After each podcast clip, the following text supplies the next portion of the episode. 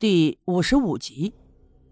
于是我摇了摇头，对栓柱说：“没有，我就是今天跟你金凤姐上山的时候碰见野狼了。我本想接下来说，我们真的碰见了野狼，野狼很凶猛，想借此机会嘱咐他晚上不要再出去，不要在街上乱跑。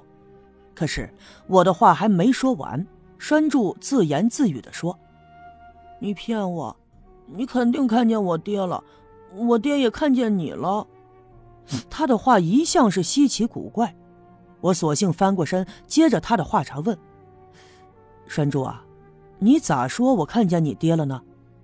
栓柱也翻了一下身，把后背冲着我，看样子他是不想跟我聊天了。我爹跟我说的，这孩子呀，已经不止一次说过看见他爹了，还经常在天黑的时候指着我的身后说。他爹就在那儿，有时候的确挺吓人的。前两次听他这么说的时候，我还以为是他爹突然死了，他心里有些难受。再加上这孩子本来就内向，所以呢会经常说一些稀奇古怪的话。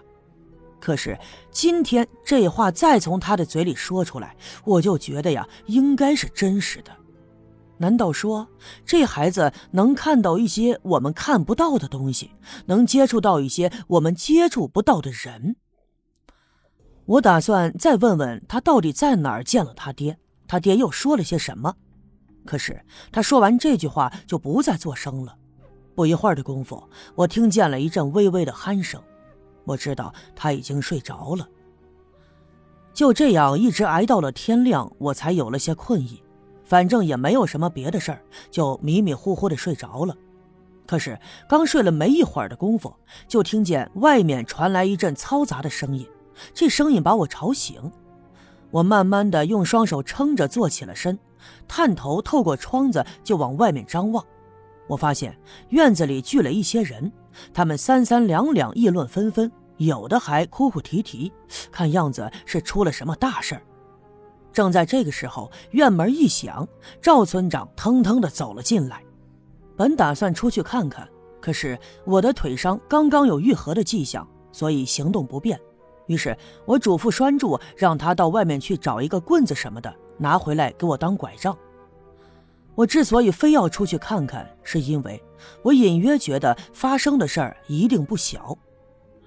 栓柱十分的听话，在外面绕了一圈，找来一把锄头。我用手攥着锄头，另外一只胳膊被拴住搀扶着，摇摇晃晃的下了地。受伤的那条腿刚一沾到地面，伤口就传来一阵钻心的疼痛。我咬着牙挺了一阵子，可是冷汗呀，还是顺着额头流了下来。不过呀，也就这么一下，顺了过来也就好了。于是我在拴住的搀扶下推开了屋门，慢慢的走了出去。还没等到人群的跟前儿。就看见赵金凤拎着一个篮子从门口走了进来，他第一眼先看到了我，也赶紧跑了过来，把篮子放在地上，把我手里的拐杖夺下来扔到一旁，还一边搀扶着我，一边训斥：“喂，我看你还是伤得轻啊，就为了看一热闹，连命都不要了。”我只是冲他笑了笑，可是啊，我还惦记着人群里的事儿，于是，在赵金凤和栓柱的搀扶下，走到了人群跟前。人们回头看见了我，便向两边散开，给我留出了一条缝隙。原来呀，在人群中间的地上横躺着一个人，他的脸上盖着一张白布。那不用问，这个人一定是死了。旁边跪着一个年轻人，这个人看上去有二十多岁的样子，长得精瘦，尤其他那张脸，腮帮子都塌陷了下去，眼窝也特别的深，两个颧骨高高的隆起。乍一眼看上去，就仿佛是一张人皮包着的骷髅头。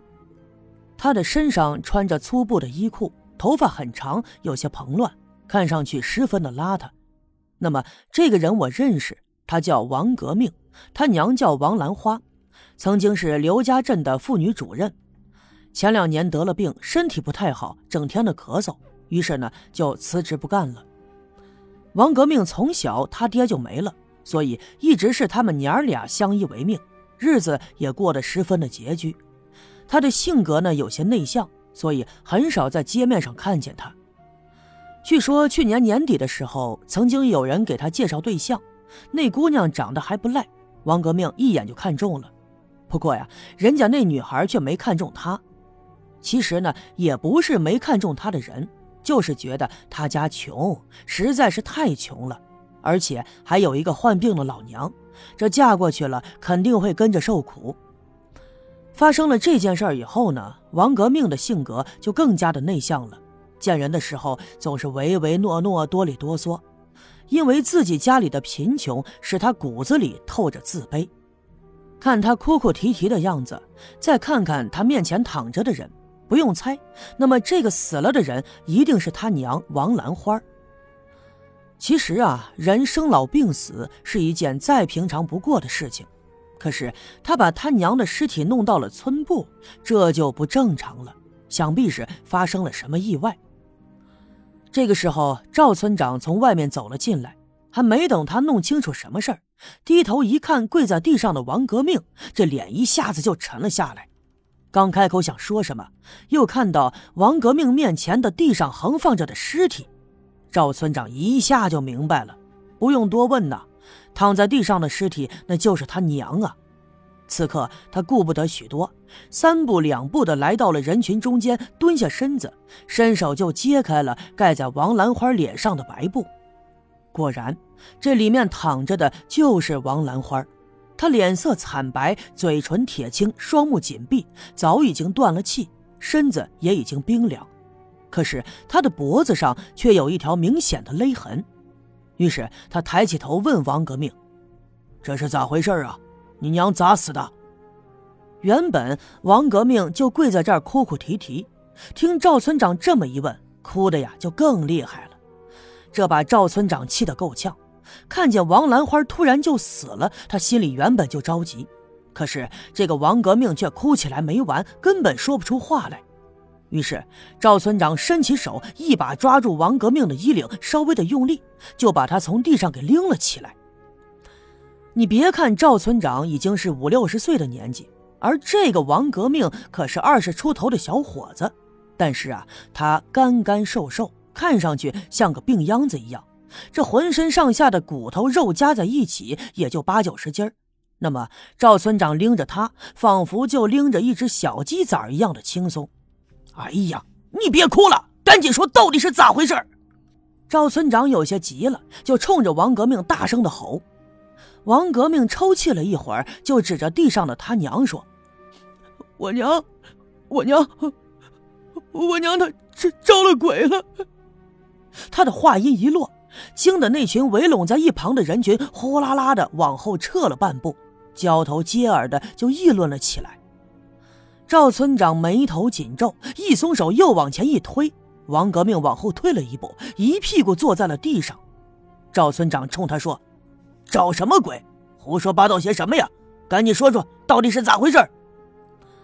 王革命从地上爬起来，顾不得身上摔得满是尘土，赶紧伸手抹了抹眼泪，又抽泣了两声，就一五一十的把昨天晚上的事儿对着赵村长说了一遍。自从王革命那次相亲失败以后，对他的心理就造成了打击。回家以后啊，跟他娘就闹腾了一阵。埋怨他娘说家里这么穷，连个媳妇都讨不上。